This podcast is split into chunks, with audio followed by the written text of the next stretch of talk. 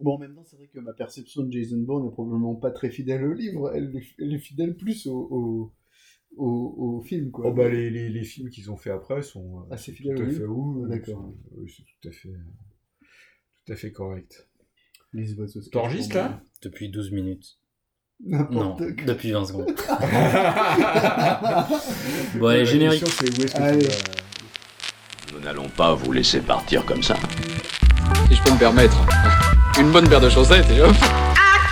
On est venu, on l'a vu, il a eu dans le pouvoir du crâne ancestral Attention où vous mettez les pieds. Alors si je peux me permettre de te donner un conseil, c'est oublie que t'as aucune chance, vas-y fonce. Ils ont toujours raison Si je peux juste me permettre, je... Tu ne te permets juste rien du tout. Tu vas d'abord me soigner cette mauvaise peau et ensuite tu te permets. Hein Allez. Bah écoute, bah, bienvenue à tous et bienvenue aux auditeurs. Bienvenue maman, si tu m'écoutes.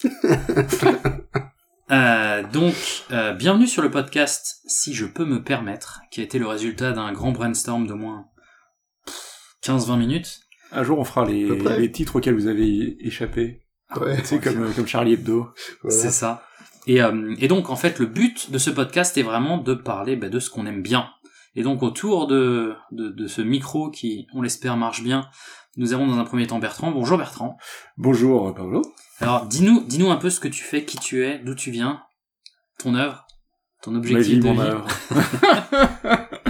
euh, bah, je suis un, un geek qui habite, qui habite à Seattle, euh, qui travaille pour, euh, Une société. pour une, soci- une certaine société qui, qui, euh, qui, qui est dans la région. Dans les chaussures, c'est ça social dans la région. Les, les chaussures. Les célèbres chaussures, oui. Oui, oui, de Seattle. Euh, mais bon, à part ça, je, je, j'essaye de lire au maximum, de, de jouer à des jeux vidéo, de regarder des séries, des films, tout ça, et puis ben, on va vous faire partager nos, nos petits coups de cœur, tout ça, quoi. Nos petites trouvailles, bah ça tombe bien parce que c'est quand même le but du podcast. Et Dan, bonjour Dan. Bonjour. Alors Dan, raconte-nous un petit peu toi ce que tu fais, ce que tu fais ici. Qu'est-ce que tu Ah Qu'est-ce que bah, vous faites là? T'as vu de la lumière et t'es rentré? Voilà, c'est un peu ça.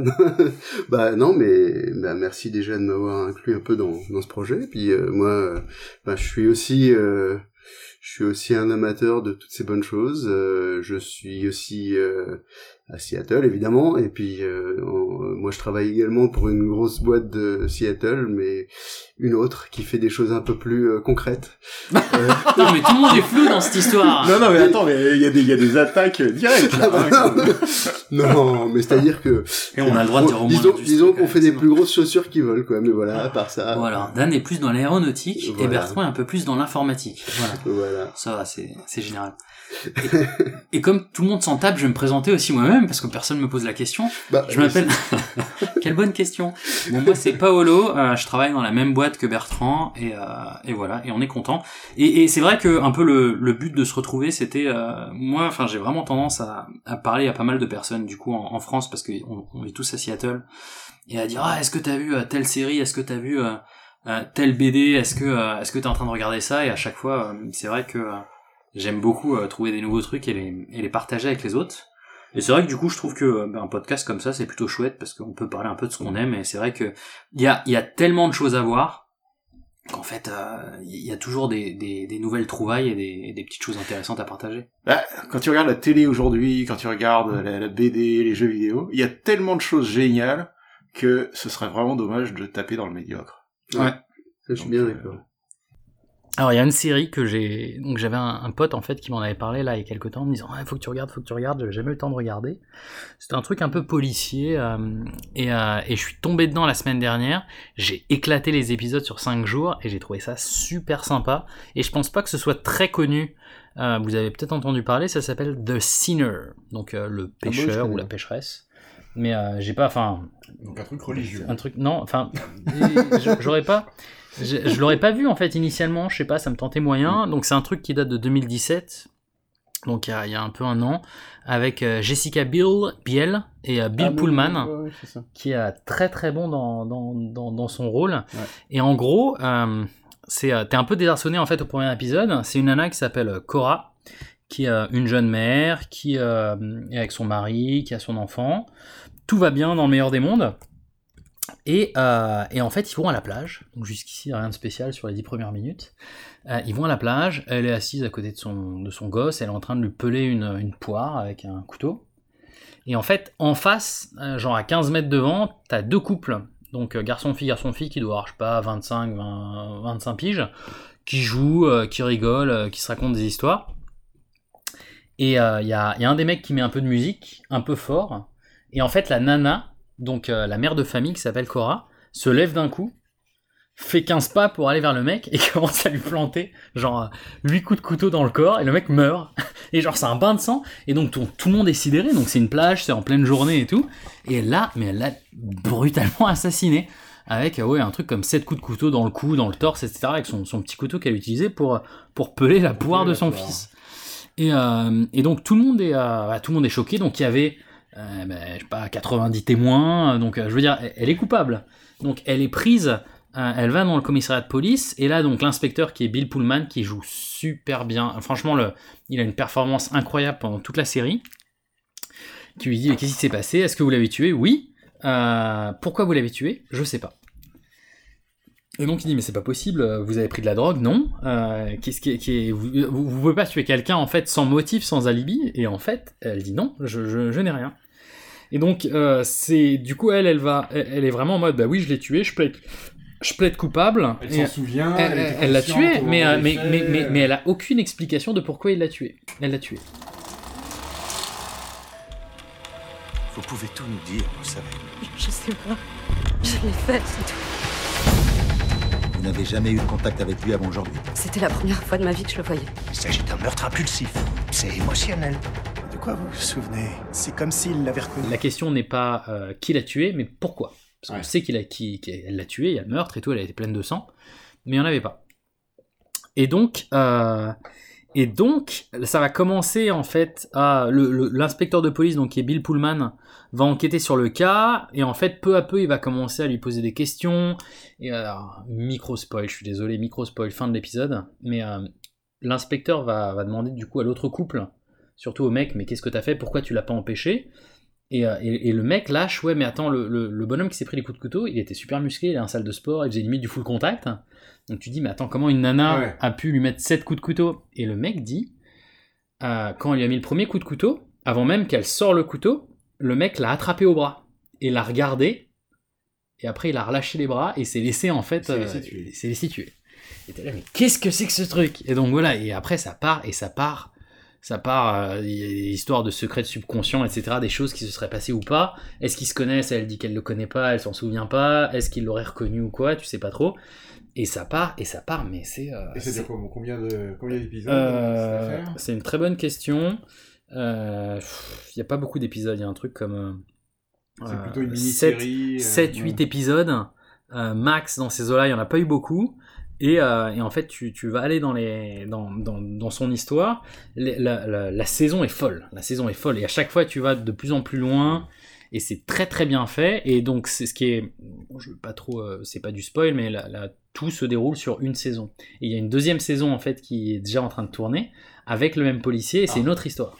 Ah d'accord, donc c'est genre Trou Détective ou... Voilà, euh, c'est ça. Ou euh, Broadchurch, ou des trucs comme ça, où t'as une histoire et c'est un arc complet. Et c'est. euh, Il y a des personnages en Ouais. commun ou Bah, Il y, a- il y a le vraiment- même Oui, policier. y le même et le policier. Bill Pullman, mais j'ai, il m'a tué quoi. J'ai été, je l'ai, je l'ai adoré, je l'ai adoré, je l'ai trouvé très très bien. Et franchement, c'est, euh, et c'est une bonne surprise, tu vois, le truc. euh, voilà, vite fait, j'étais pas parti, c'était pas fantasy, c'était pas science-fiction. euh, au départ, c'était quoi une histoire de meurtre? J'étais là, ouais, bah, pourquoi celui-là par, par rapport Ouais, à tout non, le reste? là, là, là, ça donne envie de le voir. et quoi, il est, mais il est très bien. Et t'es dedans. savoir, Et chaque épisode, et chaque épisode, ça dénoue des trucs. Et t'es là, oh non, un truc de fou et tout. Et t'as des, Mm.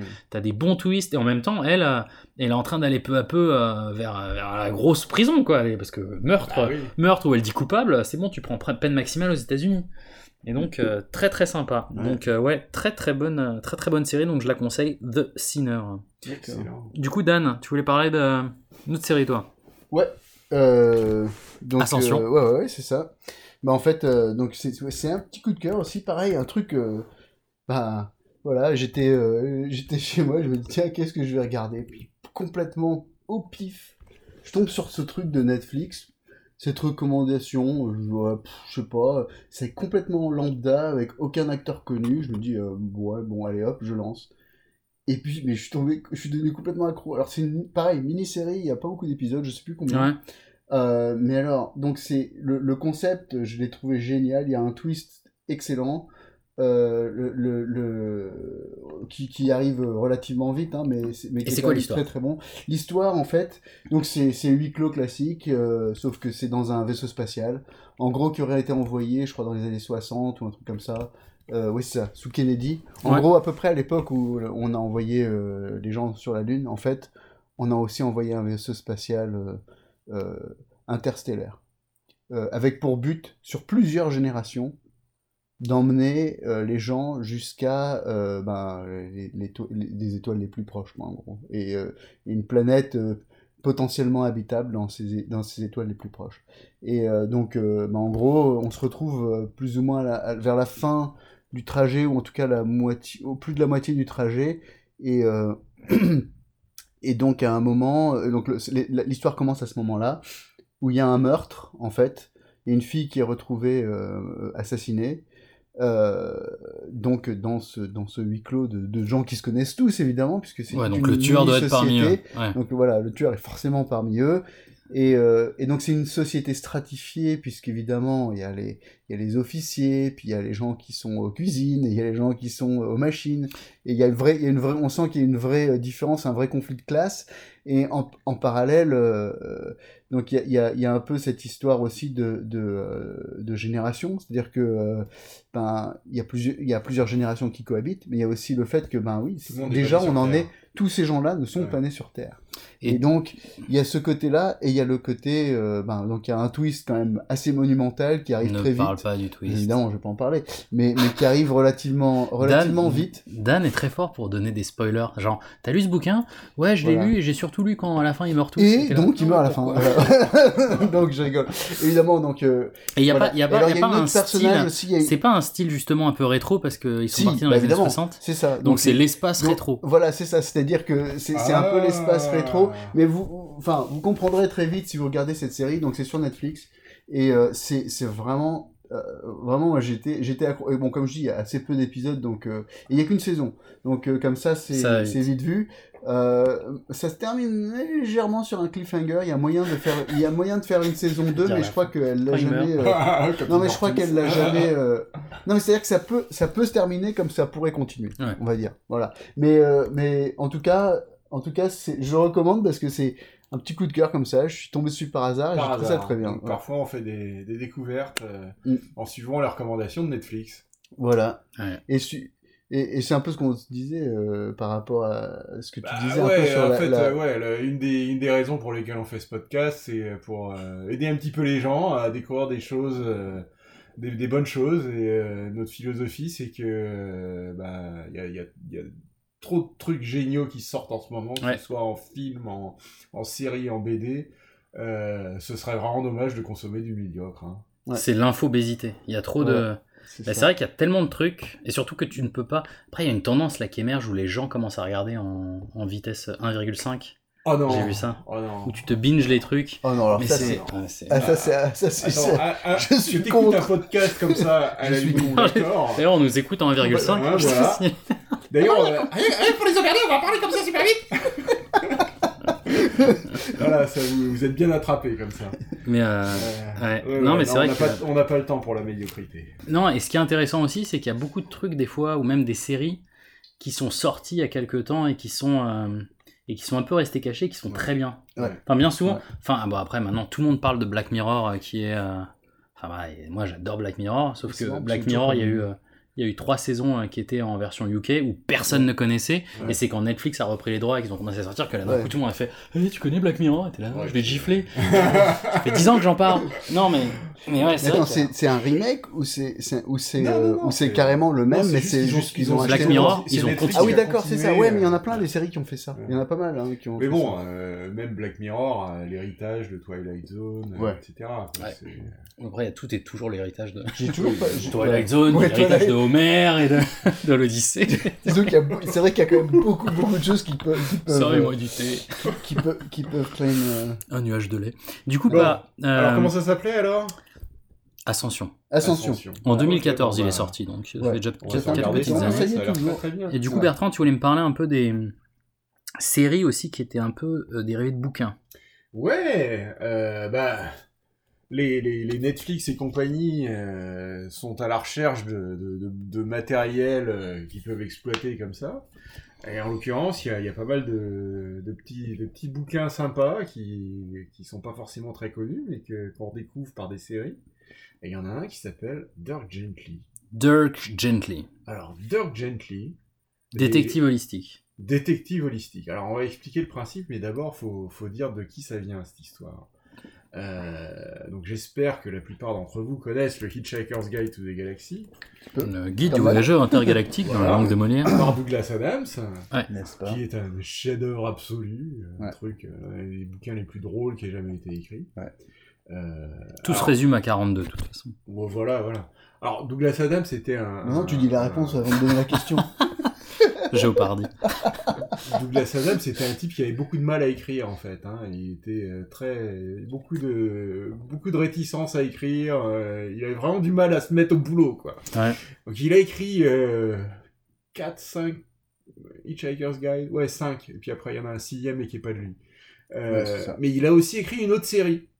Alors le truc c'est que le Hitchhiker's Guide, c'est des- c'est ce qui a fait son succès, c'est ce que les gens lui réclamaient, fait des etc. films, ouais. Voilà, bon, il y a, il y a une série britannique aussi qui, est, Ouais. qui est très marrante.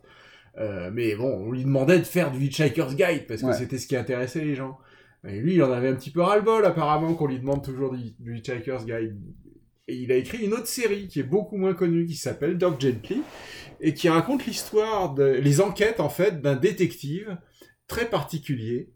Qui est euh, holistique. Qui est holistique. C'est-à-dire que il pense que tout est, tout est lié à tout, il est, tout est, l'univers est interconnecté, et on ne peut résoudre ses affaires criminelles que en prenant une approche holistique, et on ne peut pas exclure euh, euh, de détails, tout compte. Ouais.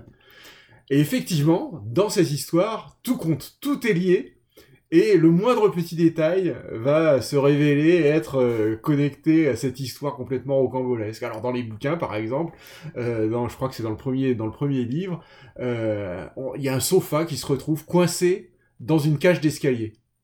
Euh, on a tous été dans cette situation, on a réussi à faire rentrer un sofa dans une pièce, mais on n'arrive pas à le sortir ou quelque chose comme Mhm. ça. Et on se dit, c'est complètement surnaturel. Mhm. Comment ce sofa a pu entrer si on n'arrive plus à le faire sortir Mhm. Et donc ce sofa est coincé dans cette cage d'escalier, il n'y a aucun moyen qu'on puisse le faire sortir, c'est mathématiquement impossible.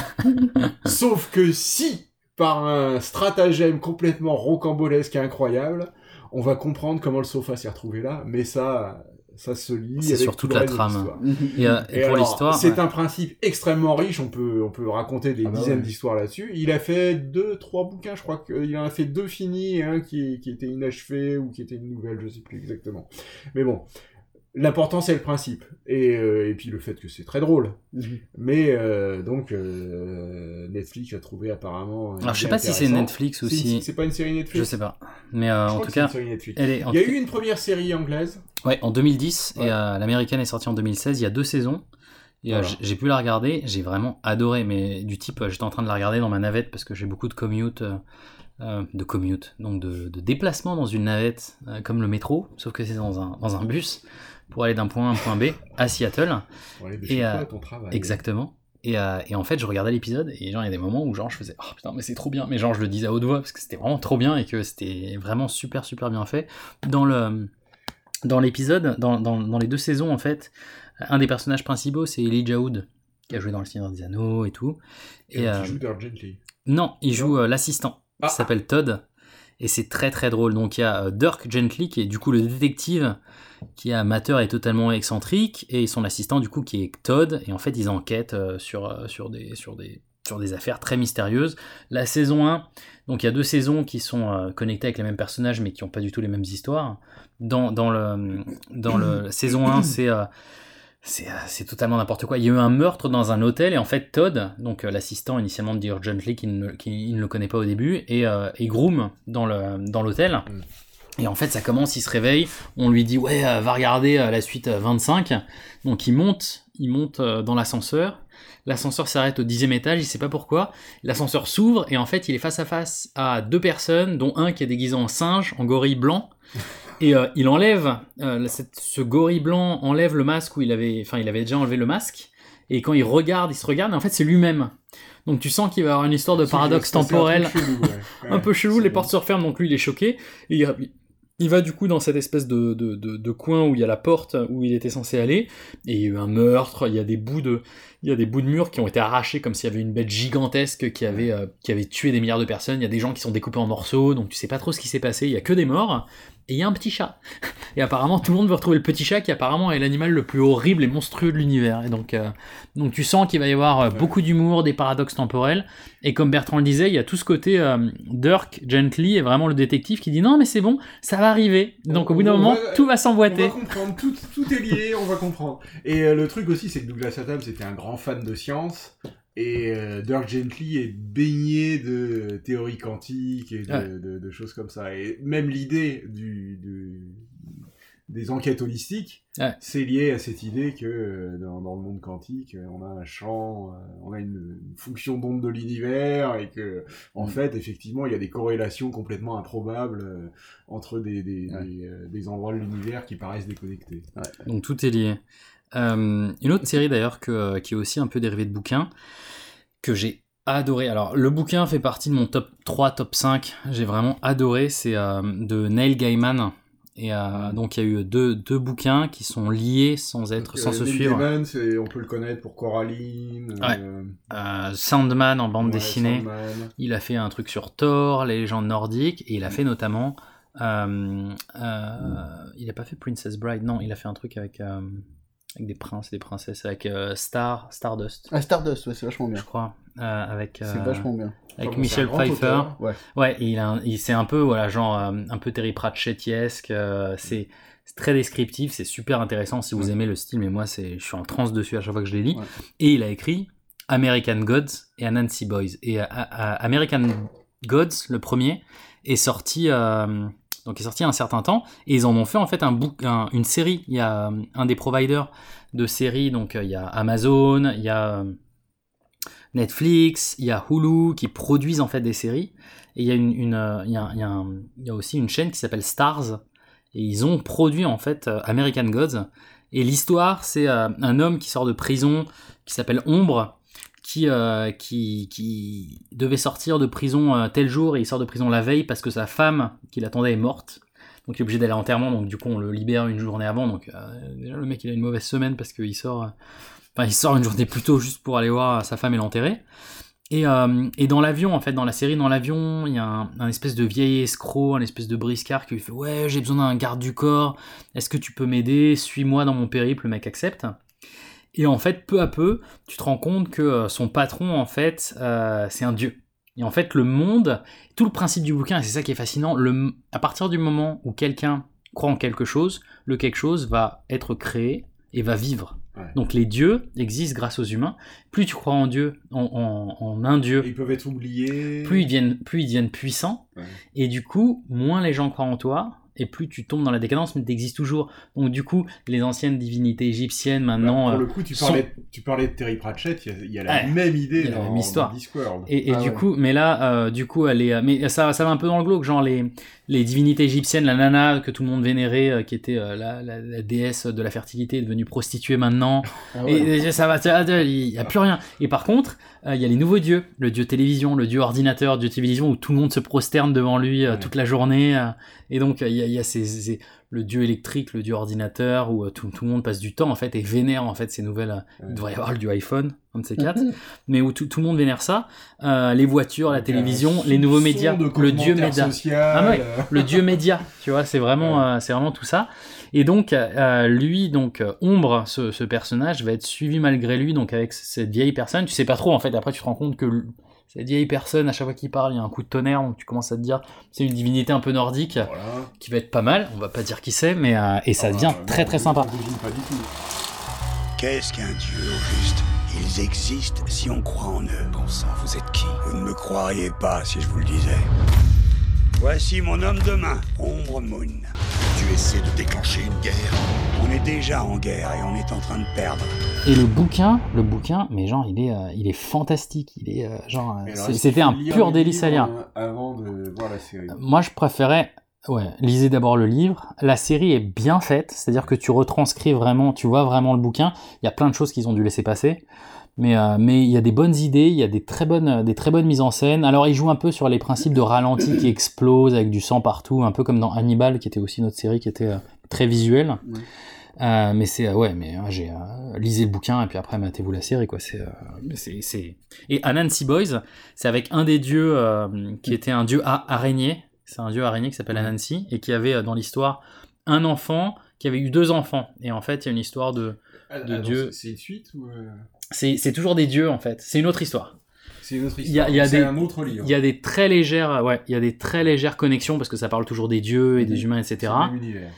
C'est dans le même univers et même chose à Nancy Boys, il a un charme, il a un charme fou et c'est, euh, pff, c'est pas ouais. Franchement, ça doit être les deux, les deux livres, mais je les lisais, j'étais en transe quoi. C'est, il y a des livres comme ça où t'es dedans et t'es complètement plongé et tu rates tes stations de bus ou de métro parce que t'es tellement dedans. Mais voilà, bah ça, ça en fait partie et c'est, ah, c'est, c'est du bonheur. T'es content, tu vois, t'es Ouais. content de trouver les bouquins et d'en parler justement. American Gods. Ouais, un bon plaisir. Yes. Donc Dresden, Harry Dresden. Ouais, ben Harry Dresden, c'est un, c'est un autre. euh, c'est- un petit peu autre chose. C'est c'est aussi quelque chose que j'ai découvert un peu par hasard. Et euh, bon, en, en- en l'occurrence, c'est. Alors, c'est. c'est- Donc, ça se passe à Chicago. Et euh, Harry Dresden, c'est un magicien. Mais un vrai. C'est-à-dire euh, un peu à la Harry Potter, hein, mais euh, on va dire un peu plus, euh, un peu plus pour adultes, on va dire. Mais ce qui est, ce qui est vachement intéressant, c'est que donc ce type-là, il fout, il fout ses, ses publicités dans le, dans le, dans le journal, quoi. Enfin, il, est- il est, publi- il est publiquement euh, un magicien. Voilà. Et euh, il y a peu de gens qui viennent le voir. En fait, Mais magicien, à la genre base, à la base, ou magicien- Non, non, magicien, magicien, magicien. magie, magie. Et c'est pas un Et donc, monde où euh, la magie existe ou quoi, si, c'est- si. si. mais alors Il le pas le twist, c'est qu'en fait c'est le vrai monde qu'on connaît. Non, C'est simplement qu'en train de fait, spoiler, là, en disant dans le sa twist théorie, non, c'est-à-dire que dans sa dans sa théorie en fait de l'auteur, c'est que en fait la magie existe, c'est simplement que nous on sait pas la voir. Ouais. Et plus exactement qu'on refuse de la voir. On est tous des parce que quoi. parce que pour nous c'est juste inconcevable. Et donc en fait dans, dans ce monde-là les vampires existent et il y a même plusieurs il y a même plusieurs types de vampires. C'est-à-dire qu'il y a il y a les vampires de la les vampires rouges, c'est-à-dire ceux qui ceux qui euh, ceux qui euh, s'abreuvent de sang. Euh, les, les, les vampires blancs, c'est eux qui eux en fait sont plus subtils. C'est-à-dire que eux ils ont ils s'abreuvent des émotions. Mm. Donc des, des- mais ils peuvent te tuer avec euh, en, en te en te, En te pompant pompant tes tes émotions. émotions quoi. hein. C'est un succubus. Et donc euh, ensuite euh, il y a évidemment il y a tout un tas d'autres euh, euh, d'autres types de de de, de, de créatures déités, créatures, euh, en- en- enfin euh, plus ou moins mythologiques. euh, et mais mais mais tout tout ça en parallèle du monde réel quoi. Et euh, et donc le, le, personnage principal, Harry Dresden, est, un et donc c'est un magicien assez puissant qui a eu une enfance un peu difficile euh, et qui se trouve à une, une, bonne une bonne fée pour non pas une bonne fée mais une marraine qui est une une oui enfin une fée c'est-à-dire une fée dans le sens euh, mythologique euh, norse du terme c'est-à-dire c'est une c'est une, une comment on appelle ça? Une fée oui, une fée, fée- ouais, c'est- ça, c'est une fée, mais pas une, pas une magicienne, mais une fée, quoi, une, une, espèce- une créature un peu spéciale. Et euh, donc, euh, enfin, il y a, il y a toute, toute une histoire comme ça, c'est très intéressant. Euh, et et les personnages sont tous très attachants. Le, le- en gros, le, le, le Harry Dresden, c'est un peu un chevalier en armure, euh, en, en, en- en armure scintillante qui vient, qui vient sauver un peu le, le monde, mais, euh, mais il le fait avec humour et avec. euh, et- Enfin, il, c'est vraiment un personnage bien écrit, bien attachant.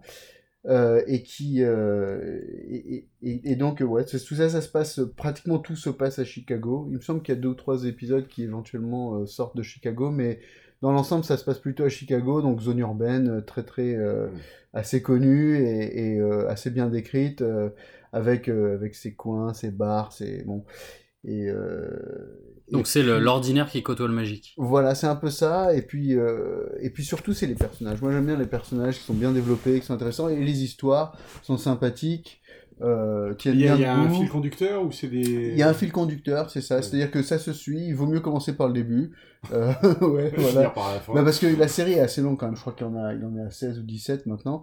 Et, Saison? euh, non, non, non, non, Tom. Ouais. Ah. Non, la Ouais, série. donc veux c'est- une grosse, oui. euh, ouais. non. Mais, mais euh, le premier, donc le premier s'appelle euh, en anglais Stormfront.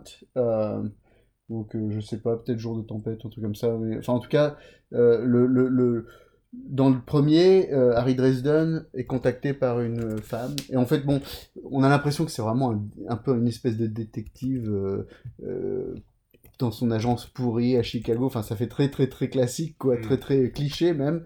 Et, euh, et donc, euh, elle vient le voir parce qu'elle a besoin de retrouver son mari, qui lui est magicien, mais plutôt, euh, si je me rappelle bien, plutôt prestidigitateur.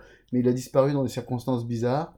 Et euh, bon, tout, tout ça mène un peu de, de- à une enquête pour découvrir un peu qui, qui est- qu'est-ce qui se passe, qui a fait quoi, et, et euh, ça, ça se complique rapidement, et c'est là où le surnaturel euh, nous rattrape au galop.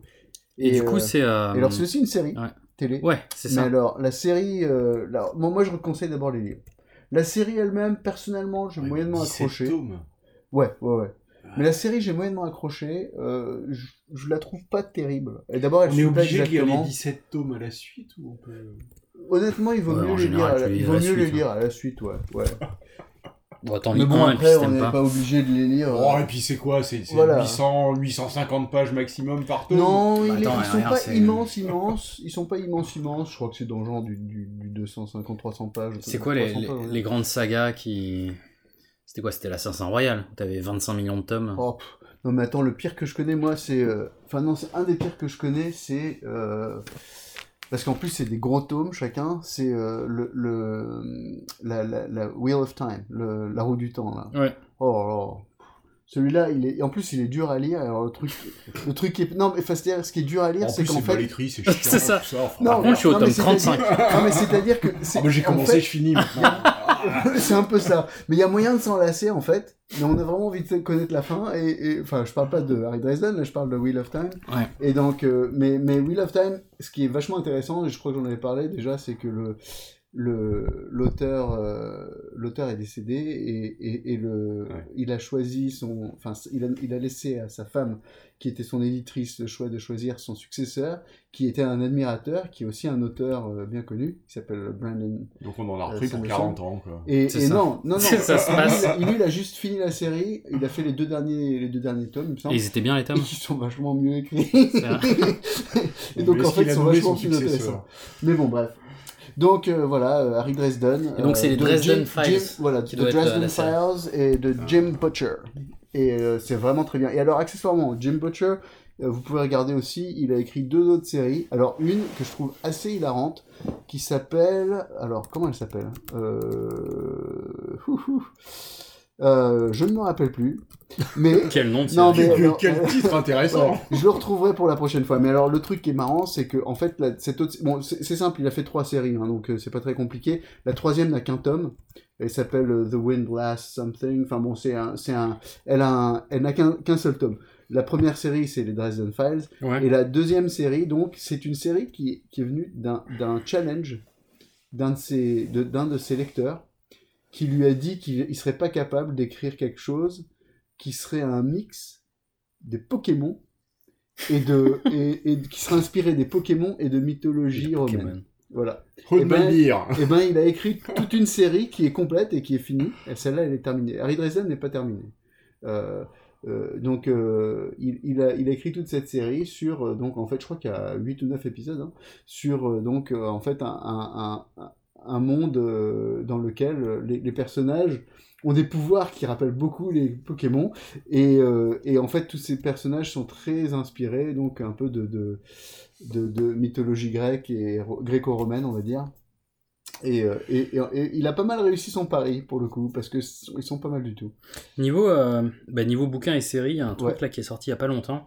Je vais juste en parler deux petites secondes. C'est c'est Hulu. Donc du coup, je parlais des, des, des- Je vais y arriver. C'est dur de parler français. J'allais dire les providers, Ouais. les, les, les diffuseurs de séries comme Netflix Ouais. euh, et autres. Donc Hulu en est un qui a été d'ailleurs acheté par Disney euh, et, qui, et qui produit des fois des séries. Je ne savais pas Et, ça. euh, et ils ont ils- donc ils ont produit notamment Handmaid's T- Hand ah Handmaid's Tale. Ouais. qui est une très très bonne série qui est tirée d'une d'un truc qui est très très très bien fait, qui a eu des, des awards et tout, Ouais. et notamment aussi. Et, et, euh, il faut le regarder avant de, avant de le vivre. C'est ça, ouais, vaudrait mieux. Parce ouais. que ça va pas C'est tarder. un peu horrible. On en reparlera dans un prochain épisode, et notamment aussi un- une autre série que j'ai beaucoup aimée, qui était 11-22-63, qui est tirée de, de- de- du roman de Stephen King, qui est un mec qui euh, peut voyager dans le temps et euh, prévenir l'assassinat de Kennedy. Mhm. On en reparlera. Et notamment, là, le dernier qui est sorti il y a très peu de temps, qui s'appelle Castle Rock. Donc Stephen King, tout son univers en fait se passe dans le Maine et ça parle souvent de Castle Rock.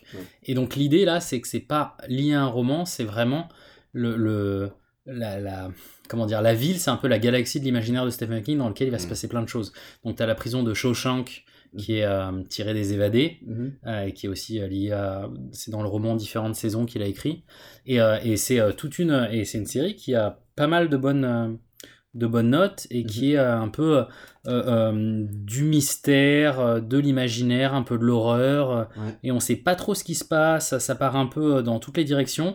T'as des très très bons acteurs, t'as, euh, je sais pas arriver à trouver les noms, mais euh, t'as Terry O'Quinn, celui qui jouait John Locke dans, dans Lost, et plein plein d'autres acteurs qui sont quand même des, des bonnes pointures.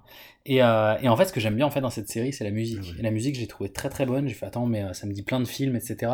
Ça me disait un peu euh, la bande originale de Rencontre avec Joe Black. Et en fait, c'est Thomas Newman qui est justement le, le- le compositeur de ça, qui a fait beaucoup beaucoup de films. Et c'est vraiment, enfin, il est très chiadé. Et, euh, et le dernier point, c'est que ça m'amène du coup à parler d'autre chose qui est Game of Thrones, qui est euh, très sympa. J'ai eu l'occasion en fait euh, d'aller voir euh, il y a plus d'un an Game of Thrones Experience. Ouais. Et donc c'est c'est le concert. Donc, donc Game of Thrones a été écrit par, a été fait au niveau musical par un mec qui s'appelle Ramin Djawadi. Mhm. Il a aussi fait Westworld, le, le thème de Westworld, le thème de Game of Thrones qui, a- Mhm. qui a remporté pas mal de awards aussi en termes ouais, d'ouverture. Et donc il y a un tour. contrat avec HBO. C'est ça, ouais, il est bien. Il est bien. ah ouais. D'ailleurs, je me demande s'il a pas fait aussi euh, une autre série policière. Bref, euh, The Night Of. Je pense que c'est lui aussi qui l'a fait. C'est euh, HBO Ouais, c'est HBO Ah ouais. aussi. Et euh, euh, Game of Thrones Experience, donc j'y suis allé. euh, c'est euh, un tour, donc c'est une troupe qui se produit au niveau international. Donc je pense qu'ils ont déjà dû se produire à Paris aussi euh, et en France.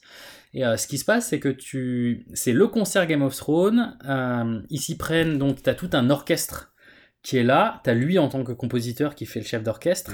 Et euh, tu as des scènes qui sont jouées, tu as des écrans géants où ils présentent. Alors, euh, donc j'avais fait euh, celui d'il y a un an, donc c'était la saison, euh, la saison 6, si je ne m'abuse. Donc, tu as le début, ils font tous les thèmes de toutes les familles. Et en fait, les écrans déroulent des bannières, en fait, qui sont les bannières de chacune des, des familles. Et à chaque fois, tu as le thème musical, donc qui est super stylé. Donc, tu as tout le monde qui hurle, et tout, oh, c'est ça, c'est ça. Et après, ils te refont très vite euh, les scènes principales des six premières saisons que j'avais eues. Donc, ils te mettent à l'écran la scène et eux, ils jouent derrière. Donc les gens hurlent et tout, donc t'as le massacre, t'as les, les noces de sang ou machin où, où tout le monde s'entretue, etc. T'as les grosses scènes, les gros moments qui sont là, genre n'ouvre pas la porte, ne va pas mourir, tout le monde crie et tout, c'est limite guignol euh, pour, pour voir les scènes.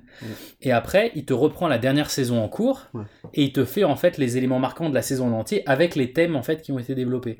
Et ce qui est génial, c'est qu'il n'y a pas que un orchestre et le truc à l'écran, t'as aussi de la mise en scène. Donc, euh, quand t'as les scènes avec les dragons, t'as des grosses flammes géantes de 20 mètres de l'eau, t'as des gens qui viennent, t'as des troupes de chanteurs, t'as des instruments un peu particuliers, t'as des super mises en scène. Et franchement, moi j'étais super fan de, de ça. Sympa. Et du coup, tu voulais me dire que t'avais euh, t'avais trouvé justement les bandes originales de Game of Thrones euh, refaites Ah ouais, ça, c'est quelque Ah ouais, chose, non, ça. mais alors, ouais. Non, mais quoi Bon, il y en a plusieurs, mais il y a, il y a la version 90s un peu euh, qui, est- qui, est, qui est quand même assez, assez comique. La version 1990 Ouais. Min- La, la version, Sur la cassette version VHS. série, série sur cassette pourrie, VHS. euh, cassette on, VHS. on va essayer de l'écouter deux minutes. Ouais.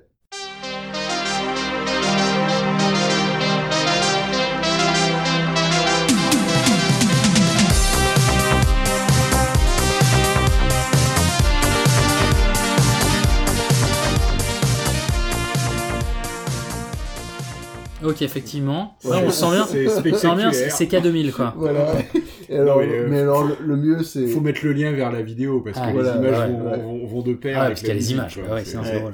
Non, et puis alors, le, le- celle qui est quand même aussi euh, impayable, c'est la, c'est la, c'est la version manga euh, Game of Thrones. Donc version, version euh, Japan Pop. Japan Pop. Bon, attends, ouais, on, on va essayer d'écouter ça.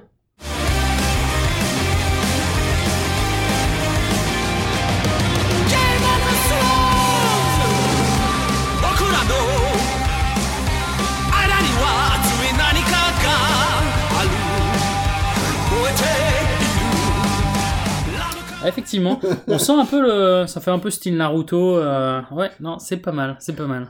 Et, Et là, moi, je, là, moi, je le mate hein, l'animé comme ça. hein. ah, Mais grave, pareil. Ah, mais euh, direct, quoi. Il faut que quelqu'un produise ce truc-là en C'est version clair, c'est clair. Non, c'est très très bon. Euh, ok, bah du coup on parlait musique un peu BD. Euh, vous avez un peu de, un peu de trucs. Bertrand, tu voulais me parler Ah, ouais. de. Alors, euh, bah, je viens de finir ça. Euh, Qu'est-ce que c'est? Alors, bah, j'ai un petit thème là récemment, c'est euh, les, les, les jeunesses dans le Moyen-Orient. Tiens, c'est. Alors, j'ai lu deux trucs. C'est Persepolis et l'Arabe du futur. Alors, Persepolis, ça fait un moment que c'est sorti. Il y a eu un film aussi. j'en avais entendu parler. Ouais. Qui reprenait, Euh, oui, qui, qui était avec oui, le même qui- style que la bande dessinée. exactement la, la bande dessinée. Euh, alors Persepolis, donc c'est euh, Marjane Sarfat, euh, Sarfati, si je me souviens bien son nom, euh, qui a grandi en Iran, elle est iranienne, et qui raconte, euh, qui raconte son, son enfance et sa jeunesse euh, en Iran. Elle s'appelle Sarfati. Euh, Ça veut dire français. Pardon, non, non, pardon, Ah, pardon, pardon. Il, il est là, Satrapi. Ah, Je- Satrapi, Je, ok, m'excuse auprès d'elle. Pas de problème. Parce qu'elle nous écoute naturellement. C'est- c'est- c'est un tome? C'est un tome, c'est un gros Ouais. tome. Euh... Un tome. Oui, un tome. C'est vrai, c'est un tome. Un tome. Et alors c'est c'est c'est un un récit très honnête. Moi c'est ce que j'ai vraiment apprécié dans cette histoire, c'est que euh, elle elle cherche pas à se mettre en valeur dans cette histoire. Euh, c'est bien sûr un commentaire social sur euh, sur la société iranienne et bon bah ça, ça la suit pendant sa jeunesse, ça suit la, révolution iranienne, etc. Euh, donc c'est une période historique très intéressante qu'on connaît pas forcément très très bien euh, nous euh, mais qui, est, euh, qui, qui vaut vraiment la peine d'être euh, découverte et, et- et comprise pour, pour comprendre l'Iran d'aujourd'hui et sa place dans le monde. Le film est sorti il y a Euh, 10 ans déjà. Ouais. Et il a eu 11 prix et Ah, mais 28 c'est- nominations. ah, c'est- fantastique. Ouais. Euh, et ouais, donc euh, ce qui, ce qui m'a vraiment plu, c'est son honnêteté. Euh, Il y a vraiment des moments où elle, elle se comporte d'une manière euh, vraiment euh, pas, pas cool du tout, quoi. Ouais. Euh, bon, bah, c'est la, jeunesse, quoi. On fait, tous des conneries. elle fait une deux conneries qui sont euh, ont des conséquences euh, vraiment graves, quoi. Et dans un, pays où les conséquences graves peuvent être très graves. Et c'est vraiment, vraiment intéressant de voir la perspective de quelqu'un qui a grandi sous un régime, un régime vraiment très différent de, de ceux dans lesquels nous on a vécu, quoi. Mhm. Euh, et puis notamment euh, qui, qui, qui a, qui a vécu une révolution. Oui, en plus, la transition, euh, la parce que- guerre, parce que, voilà, la guerre Iran-Irak, Ouais. tout ça. Enfin bon, on, on découvre ces, ces événements-là vus de l'intérieur, alors que nous on les a connus, on les a connus aux infos à 20h, quoi. Ouais. Pour peu qu'on était né à cette époque-là. Mais c'est vrai Voilà, que ouais, ouais. là, Moi, je regarde. je suis vieux, hein. Je regarde, mais non. Moi aussi, moi aussi. Mais euh, Non, voilà, donc vraiment Persepolis, très très très très bon livre. et, euh, euh, et en bon film, je regarde euh, quand même, c'est hallucinant. Il y a eu quand même euh, nomination pour les Oscars en 2008, deux prix pour le César, César de la meilleure première œuvre et meilleure interprétation, Ouais. donc des prix quand même. Il y a eu des Globes de Cristal, et t'as eu, attends que je regarde, t'as eu Golden Globe nomination. Et là où j'ai halluciné aussi, c'est que ça a eu, oui, le prix du jury Festival de Cannes. Quand Mm, même. Rien que ça. Donc, euh, deux prix, huit nominations Voilà. à Cannes 2007. Donc, Donc, c'est si du gros, c'est du Si gros. vous n'avez pas lu, si vous n'avez pas vu euh, Persepolis, euh, moi je, l'ai- je l'avais pas lu jusqu'à très récemment et euh, je me suis dit c'est toujours un truc que je voulais lire et euh, je suis vraiment pas déçu. C'est de la très très bonne qualité. Ok. Euh, donc voilà, on le recommande. Euh, Alors, dans un genre un petit peu différent, mais quand même avec une thématique euh, très proche, on a l'Arabe du futur. Ouais. Euh, alors l'Arabe du futur, c'est aussi l'histoire d'une jeunesse, euh, d'une enfance et d'une jeunesse euh, dans le Moyen-Orient. Euh, pas le même pays, hein, euh, mais voilà. C'est par Riyad Satouf qu'on peut connaître aussi parce qu'il a écrit les Cahiers d'Esther. D'accord. Riyad Satouf, c'est un type qui, qui comprend vraiment l'enfance très très bien, qui raconte l'enfance très très bien. Et là, c'est son enfance à lui. Donc euh, lui, c'est le fils du- d'une Française et, euh, et d'un Syrien. Euh, donc son père faisait ses études à la Sorbonne quand il a rencontré sa mère.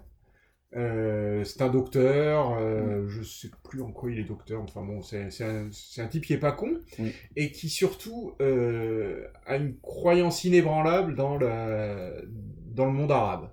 Il a, une, il a une foi dans le monde arabe, et, euh, euh, et, et ce qui l'amène en fait à, au lieu de chercher un poste euh, universitaire en France, après avoir fini ses études, euh, il, il trouve un poste en Libye, la Libye de Kadhafi. hein. Donc vraiment un pays très dur. Enfin, faut vraiment le vouloir quoi, pour aller volontairement vivre dans, le, dans la Libye de Kadhafi. Et, et il y croit quoi, il y croit à tout ça quoi. C'est vraiment un personnage intéressant. Et donc Riyad, son fils, euh, quand ils sont en Libye, il est, je sais pas, il doit avoir 6 ans, quelque chose comme ça. Et donc il, il raconte la vie en Libye, mais vue de vue par un par un enfant. Donc j'ai vu que c'était autobiographique, ouais. C'est complètement Et que Riyad Satouf, il avait fait aussi euh, deux, deux films. Il avait fait Les Beaux Gosses et Jackie au Royaume des Films en termes de, de films. Mm. Donc t'as quand même. euh, Donc ouais, il fait ci- cinéaste et, euh, Ouais, c'est bande dessinée. C'est un de ces gars qui touche à Euh, tout. donc le premier Ah, c'est- tome se c'est passe. stylé, ça. euh, C'est bien, ouais, ça ouais. Le premier tome se passe en Libye. Et après, son père euh, trouve un autre poste euh, où là, il se rapproche de sa famille. Donc il, là, il retourne en, en, en Syrie. Et il retourne dans son village natal. Et donc, euh, il y a la- les relations avec sa famille, euh, la grand-mère de Riyad, etc. Euh, les, les histoires de, de famille, de jalousie. c'est vraiment fantastique. Quoi. Du coup, il y a- vraiment, il y a combien de, de tomes? Alors, il y a trois tomes qui sont sortis. euh, et le quatrième tome devrait sortir en septembre. Euh, alors, euh, le quatrième tome va pas se passer en Syrie parce qu'ils partent à la fin du, du troisième tome. Ouais. Euh, et euh, bon, ils vont dans un autre pays et c'est. euh, euh, la, la façon dont c'est amené est très très très drôle. Très très drôle. Donc on attend ça avec impatience, je suis vraiment, vraiment impatient de lire la suite. J'ai dévoré les trois tomes là sur, euh, sur les deux dernières semaines. Euh, très bonne lecture, très drôle, très, et très intéressante pour la découverte de, de, ces, de, de ces pays qu'on qu'on connaît que par les, que par les drames et les, Les infos, informations. Quoi. ouais. Et de, de, de voir ce que c'est vraiment que la vie dans ces pays-là. Parce que c'est vraiment intéressant. Alors il y a un truc aussi, c'est que donc quand il était petit, Riyad il passait l'année scolaire donc en Libye, en, en Syrie, et il allait en vacances en France, en Bretagne. Donc, il allait voir sa grand-mère en Bretagne tous les étés. Et alors le contraste est tellement choquant. Euh, c'est euh, c'est- tu- vraiment vraiment. Ça le transmet en bande Ouais, dessinée. c'est fantastique. Pas mal du Voilà, tout. L'arabe du futur. euh, Bon, ben, à noter comme, comme bande dessinée. On va faire vite fait film et jeux vidéo. Euh, Il y avait un film en fait, et j'avais envie d'en parler depuis un petit temps. euh, c'est toujours le film obscur où genre tout le monde me dit mais pourquoi tu me l'as conseillé? Et pourtant je le trouve très très bien. C'est euh, alors c'est science-fiction. C'est ça part pas super. Ça part très bien. non mais non tout de Ah, suite. C'est euh, et donc c'est un film qui a été fait avec petit budget et qui donne très mal au crâne quand tu essaies de le comprendre en fait dans sa complexité. Et c'est un film sur le voyage dans le temps. Ah, ok. On pourra l'utiliser aussi. J'allais dire. Blair Witch, mais non, ok. Non, c'est pas Blair Witch. Blair Witch est bien aussi. Euh, le film s'appelle Primer.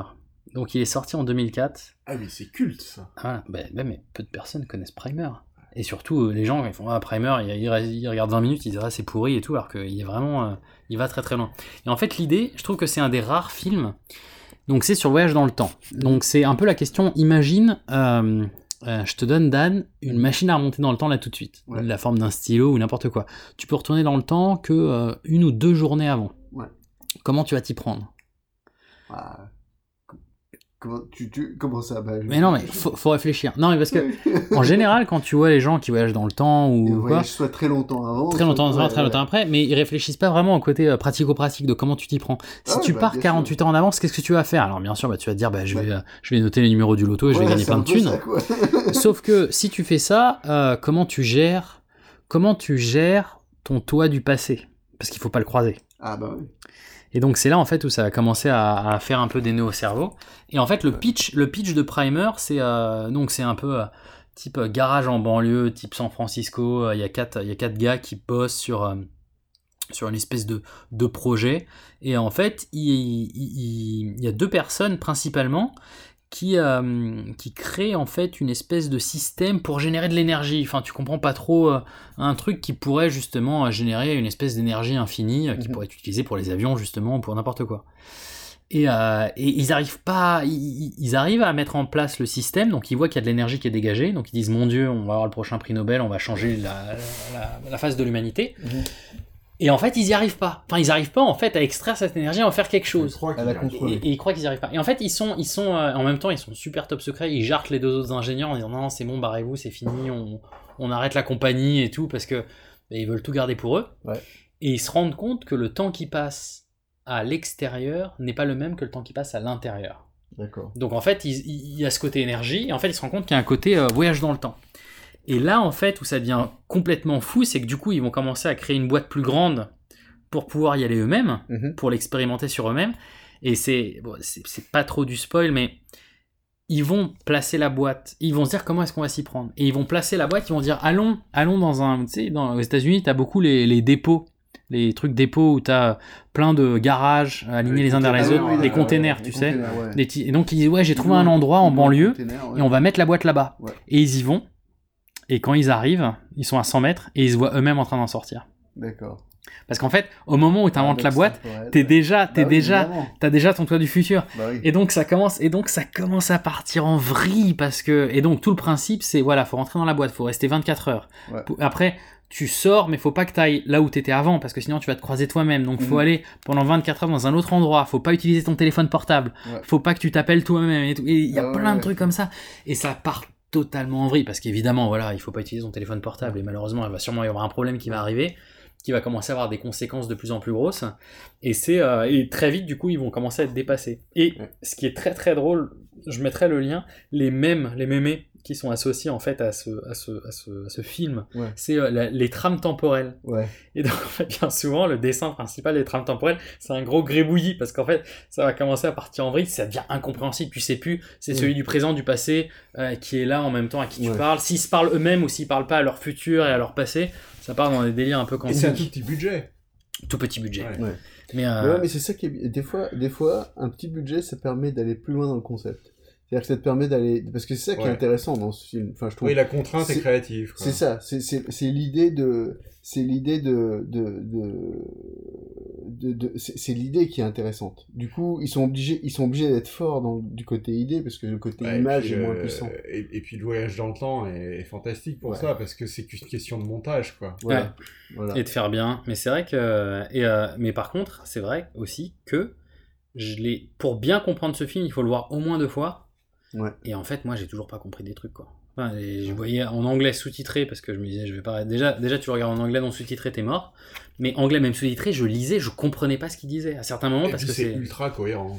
Oui, Ouais. c'est très. Mais Mais c'est compliqué. mais c'est ok et c'est c'est euh, c'est un film américain? Je crois qu'il est américain, ouais. Il est sorti en 2004 de Shane Carruth, Shane et David Sullivan. Donc le mec qui l'a réalisé joue dedans. Donc ouais, tu sens le truc. euh, c'est comme. Clerks quoi Ouais, c'est un truc- mecs Ouais, euh, un qui est sorti de nulle ouais. part et qui a, mais- surpris tout le monde. Et qui est passé culte d'un coup. mais euh, c'est top. bah Clerks aussi Blair Witch, je Ouais, crois que c'était voilà, un peu le même ouais. principe aussi. Ouais. Ouais.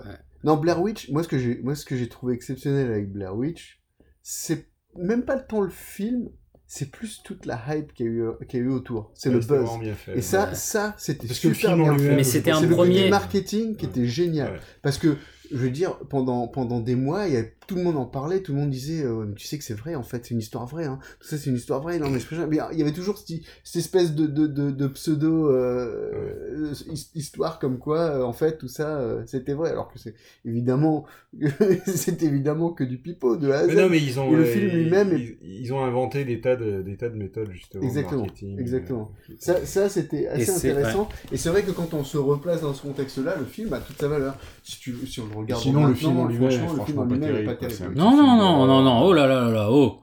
Et euh, Oh. ça a créé le genre. euh, non, Oui, non. Voilà, ça, Blair Witch, ça a créé le genre. on Non, mais attends. ça a créé un genre. C'est bien, mais mais attends. dans l'absolu, les le mecs- film est franchement pas terrible. Non, mais hey, attends, c'est petit budget, Blair Witch. Voilà. Le truc, il sort de nulle part. pas Non, mais mets-toi, bon. positionne-toi. Justement, dans- on vient de parler d'un truc qui est quand même un chef Ouais, mais euh, non, mais tu peux budget. pas. Non, mais attends, Blair Witch, attends, je trouve ça fantastique. peut-être. Je sais pas.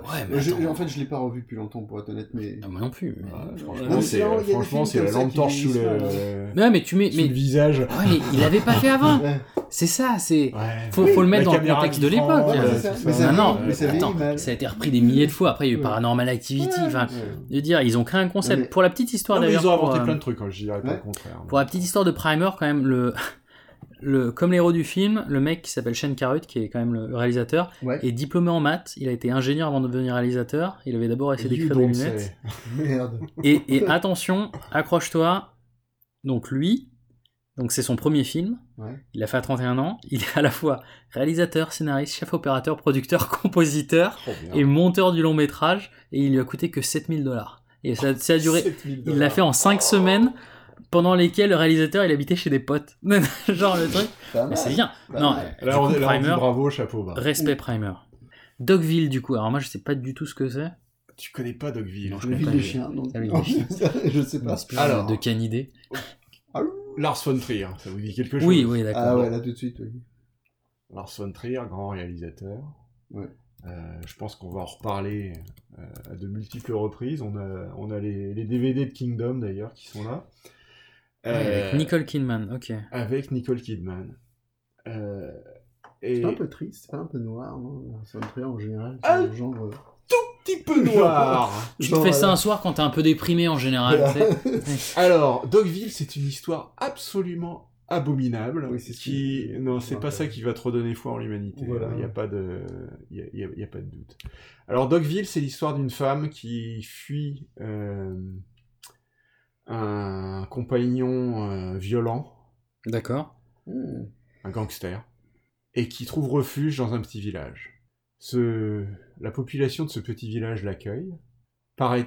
semble-t-il à bras ouverts, sauf que, en gros, ils vont en faire leur esclave. Parce qu'il y a Ils un avis de vont- recherche, c'est ça qui est Ils vont lancé. tirer parti de- du fait qu'elle est Recherché. Elle, elle doit se cacher Mhm. de, ces- de cet homme qui, euh, Qui est dangereux. mal, qui est dangereux. Et donc ils vont, euh, ils ils vont abuser de la situation et, euh, et la traiter d'une manière absolument abominable. Et Lars von Trier a un talent absolument unique pour décrire, pour décrire euh, l'état d'esprit et l'évolution psychologique d'un personnage euh, dans des situations de détresse émotionnelle extrême. Et Dogville, c'est un film qui vous, allez regarder ça et je vous garantis que ça va vous retourner. quoi. Donc tu te prends une petite coupette de champ et un Prozac avant de le regarder. Oh la vache, ce truc Oh, ce truc, c'est vraiment un des films qui m'a fait le- l'effet le plus. euh, Tu commences par ça et puis après tu te fais un, un petit Requiem for a Dream. Pour Ah être ouais, bien. celui-là, il était aussi. Ah ouais, oh là. Non, c'est- c'est c'est gentillet, ça. c'est- Ah ouais Ah ouais Carrément à ce point-là Ah c'est- euh, C'est pire Ouais. Il y a notamment une scène, vous vous, vous souviendrez que je vous, ai, je vous ai parlé de cette scène, où elle se cache dans un camion, dans un camion de fruits, sous une, euh, une bâche qui est légèrement transparente. C'est un moment de cinéma, ce- cette scène-là. Donc il y a une tension, Mm. puisqu'elle est, elle est, Elle se cache. cache, quoi. Ouais. Euh, la, la menace est pesante. Mais surtout, la manière dont c'est filmé, Ouais. je vous garantis, c'est un des plus beaux moments de cinéma que j'ai jamais vu. Euh, Il y a un autre truc aussi qui est intéressant dans ce film, c'est que c'est- pratiquement du théâtre filmé. Ah, d'accord. Euh, Il n'y a pas de décor naturel. Ouais. Euh, le, les- le fond du film est noir en fait. C'est Ouais. vraiment une scène de théâtre avec Ah ouais. des décors, mais le fond du film est noir. Et ça donne une tension dramatique. Ça Ouais. contribue à l'atmosphère du film. Ah ma- Il y a même des moments, je crois, si je me souviens bien, ça fait un moment que je l'ai vu, hein, mais il y a même des moments, je crois, où euh, il n'y a même pas de mur autour, de- au- autour des personnages, il y a des, simplement des traces par terre. Mm. C'est comme des traces de, des, des marques. De craie, des marqueurs de- ouais, des, des marques de position, tu sais.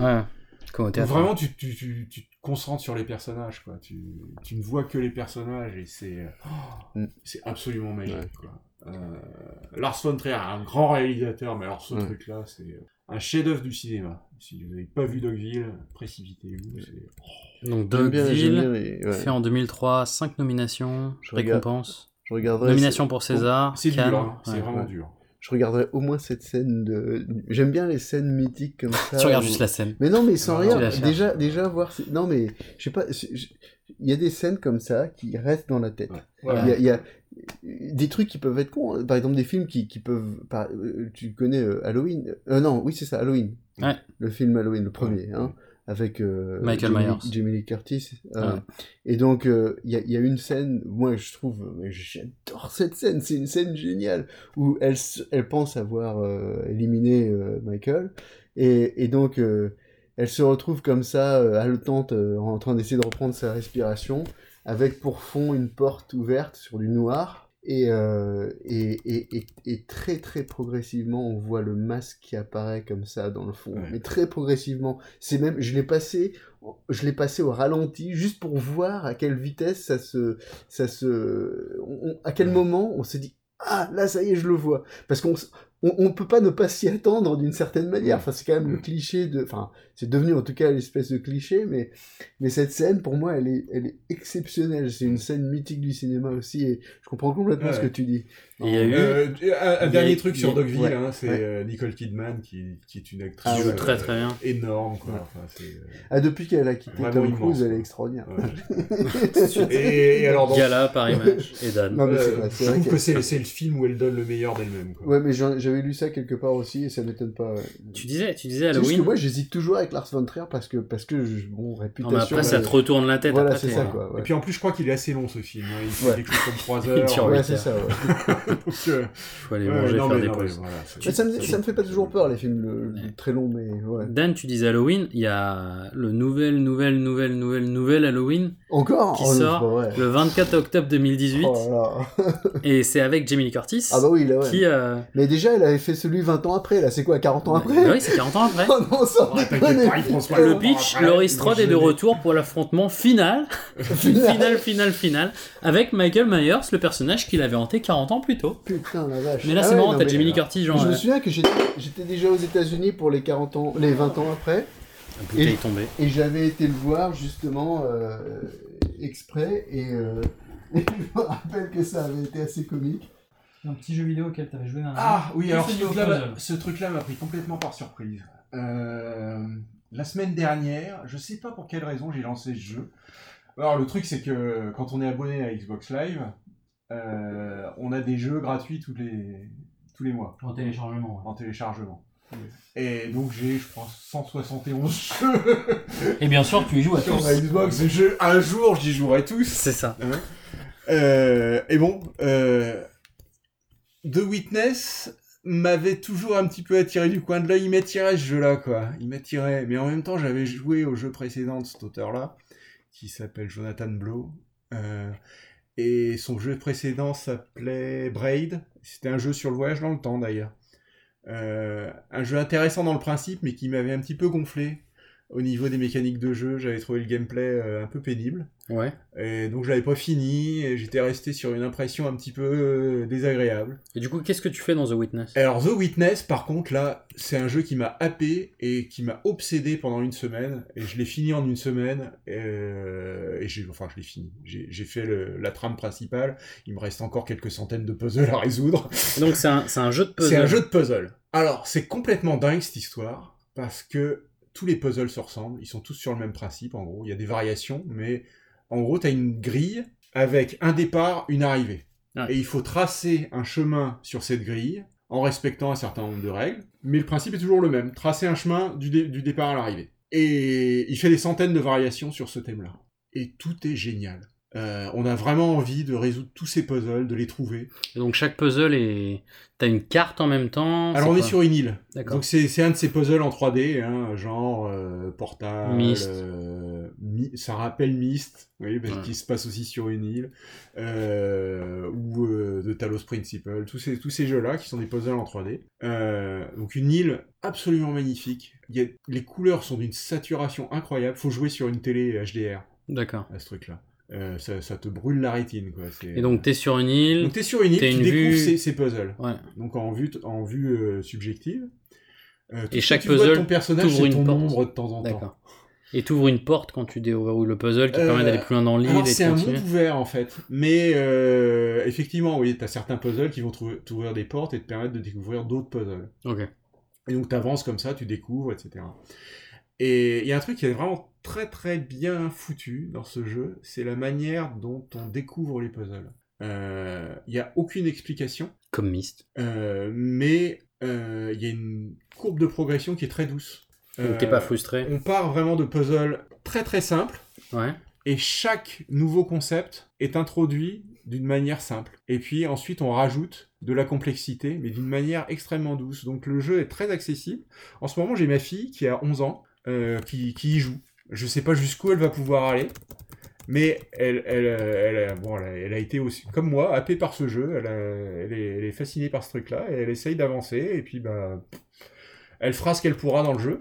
Je pense pas qu'elle arrivera à le finir parce qu'il y a des puzzles qui sont quand même d'une complexité euh, complètement euh, délirante. Euh, J'avoue avoir euh, triché par moment et regardé une solution. C'est mal. Parce que vraiment, il fallait que j'avance, quoi. Et je, je trouvais pas. Bon. Euh, J'avais pas la patience. Euh, mais j'ai, bon, la plupart, je les ai, je les ai résolus moi-même. mais euh, bon, je me suis laissé tenter par moment. Vraiment, vraiment, un jeu à essayer. Je suis pas sûr que ça fonctionne pour tout le monde. Moi, Ouais. ça a vraiment fonctionné pour moi et euh, ça m'a, ça m'a pas lâché pendant une semaine. C'est un jeu d'une grande beauté et ah, il y a un truc génial aussi, c'est qu'il y a des moments où des puzzles en fait sont euh, construits par l'environnement. C'est-à-dire que tu vas te mettre à un, à un endroit très précis et c'est la perspective qui Ouais. va combiner plusieurs éléments de décor et faire un puzzle avec ces éléments de décor. C'est Mhm. vraiment magnifique. C'est Ouais, t'as certains sculpteurs qui font ça. euh, Ouais, ouais, ouais, ouais, ouais. Euh, Il y a juste un tout petit truc que j'ai trouvé relou dans ce jeu-là, c'est qu'on trouve des, des sortes de, de, de, de- d'enregistreurs audio, d'enregistrements audio qu'on peut jouer. Disons que euh, c'est un petit peu prétentieux, ces trucs-là. Euh, apparemment, euh, le- l'auteur avait une vision grandiose derrière la tête, et il nous l'assène un petit peu sur le sur l'arrière du crâne. C'est un peu lourd. Donc, moi, je conseillerais de de pas s'apesantir sur ces enregistrements et de se concentrer sur la beauté du décor et euh, l'intelligence des puzzles. Et alors, c'est marrant parce qu'il n'y a pas d'histoire dans ce truc-là. C'est vrai? Il n'y a aucune histoire. Et pourtant, on est. euh, T'es parachuté dans le. alors, on, on se dit bien que lui, il avait une idée derrière tout ça, qui, qui a- que on trouve des statues par exemple, des, des personnages qui sont euh, comme des personnages figés dans des situations, dans des, au milieu d'une action. On ne sait pas si c'est des statues ou des gens qui ont été figés ou quoi. On le saura jamais. Mais on sent qu'il y, y a des idées, des concepts, tout ça, mais qui sont jamais explicitement. euh, Il est pas allé plus loin, explicitement, euh, énoncés. Euh, Il n'y a pas de narration, il n'y a pas d'histoire, mais euh, il y a une atmosphère euh, envoûtante et vraiment très poétique et euh, magnifique. Y a... Moi, je suis pas très fan euh, des jeux de puzzle, Mhm. mais il y en a un en fait qui est dans la catégorie puzzle. Je regardais un peu les, les classements auquel j'avais joué, qui est sur euh, sur plein de plateformes différentes. Il est, euh, c'est un truc à, je sais pas, Oui, 3, alors, 3 en parlant de euros. plateforme de Witness existe sur Il à est peu près partout. toutes les plateformes, iOS, euh, Xbox, euh, PC. Et dans le même genre, là, c'est un jeu donc, qui est sur PC, euh, iPhone, Android, donc vraiment mobile aussi, et ça s'appelle Please Don't Touch Anything. Donc surtout ne touche à rien. Ah, c'est un truc qui, qui- ce qui- ouais. qui- il, est- il est assez basique, mais euh, j'étais resté pas mal de temps dessus. Il fait partie de la catégorie puzzle, donc j'ai pensé à ça. C'est, euh, c'est, t'as une image, t'as une console de commande en fait avec euh, avec un écran. Mhm. Et en fait, ça commence avec un, un espèce de dialogue. Le mec fait Est-ce que tu peux euh, t'occuper, euh, rester là, faut que j'aille aux toilettes Et le mec il fait Ok. Et il dit surtout Tu ne touches à rien. Et t'as juste un gros bouton rouge au milieu d'une. t'as juste un bouton. C'est tout. Stanley Parable, Et t'as une c'est un peu Stanley Parable. Et donc le truc, c'est surtout ne touche à rien. Et en fait, donc tu, ben, ben, tu vas appuyer sur le bouton. Et Évidemment. donc t'appuies sur le bouton, et donc c'est comme Stanley Parable, t'as as le truc qui pète, t'as une explosion nucléaire sur l'écran, et tu dis bon bah le jeu est fini. Tu recommences. Et en fait, tu fais bon bah voilà, qu'est-ce que je peux faire d'autre? Et sauf que tu te rends compte que euh, il y a un écrou à droite et un autre bouton, et tu vas commencer à ouvrir un bouton, ça va ouvrir un tiroir, et ça va sortir un tournevis, que tu vas commencer à ouvrir les écrous, tu vas sortir des câbles, tu vas commencer à faire des trucs. Ah. Et en fait, t'as genre mais je sais pas combien de fins différentes, t'as un nombre incalculable de fins ça doit être euh, peut-être une quinzaine, entre 15 et 20 fins différentes qui sont que basées. Il faut gratter les trucs, faut lire les instructions. Ah. T'as des, t'as des formules mathématiques que tu dois interpréter, ça fait des lettres que ensuite tu vas taper en morse. Enfin, ça part totalement en vrille. et c'est. C'est assez marrant et addictif parce que du coup, tu essaies vraiment de trouver les différents moyens. Et puis après, malheureusement, au bout d'un moment, tu commences à te. à aller sur les wikis pour trouver les réponses parce que t'en peux plus. C'est ça, euh, le problème. souvent, les, les jeux pour puzzle, des jeux à puzzle, moi, des fois où ça où, où- Ah, tu au bout d'un moment, tu, tu dis bon, allez, ça suffit. mais, mais, mais cela dit, euh, c'est toujours au moins, au moins pendant un temps, c'est marrant. Ouais.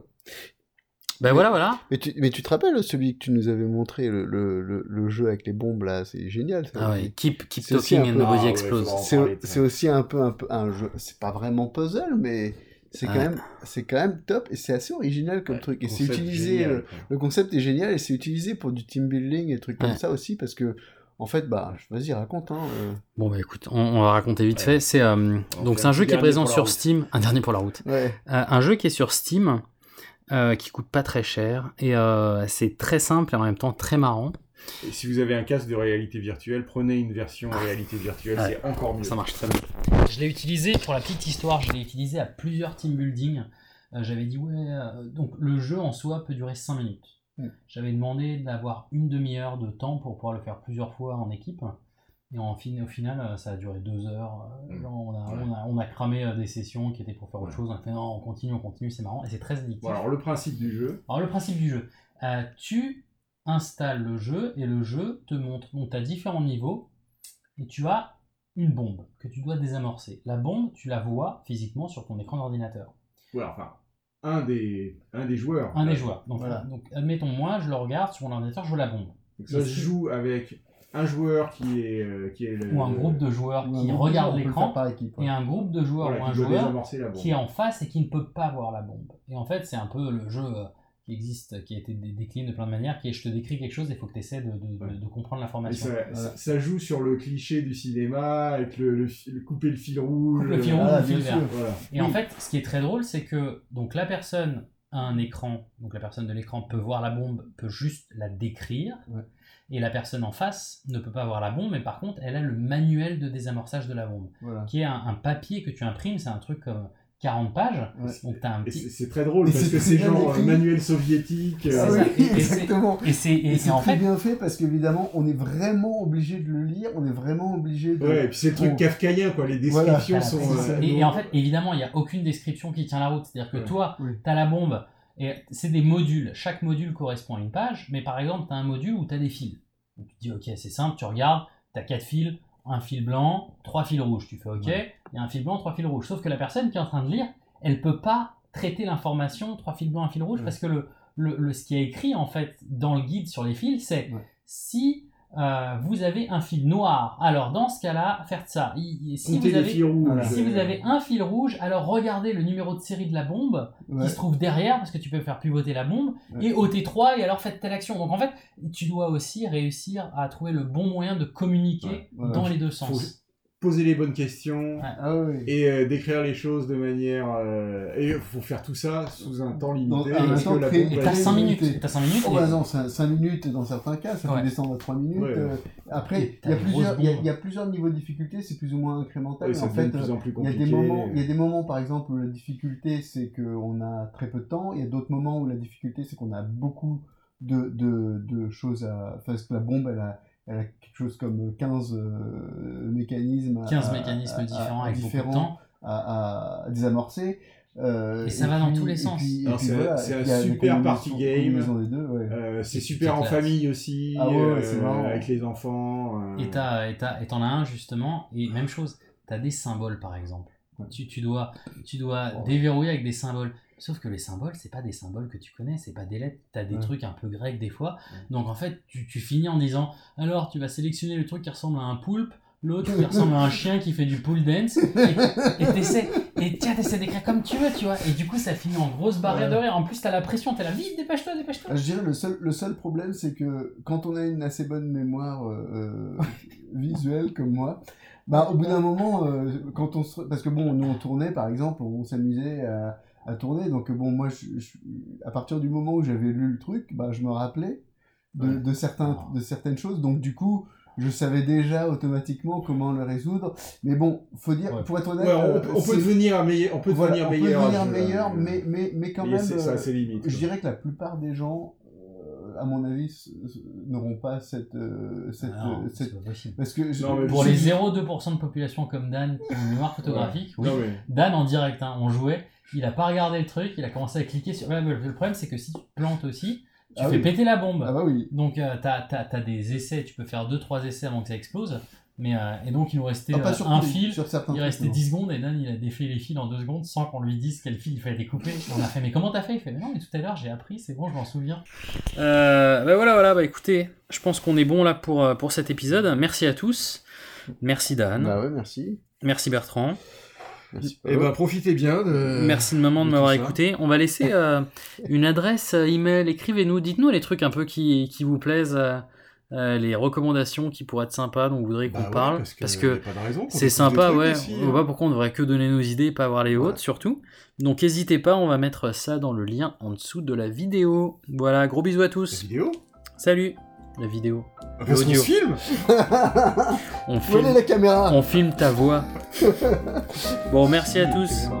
Très- Oh merde Je l'avais pas vu Très bonne journée. Salut. Salut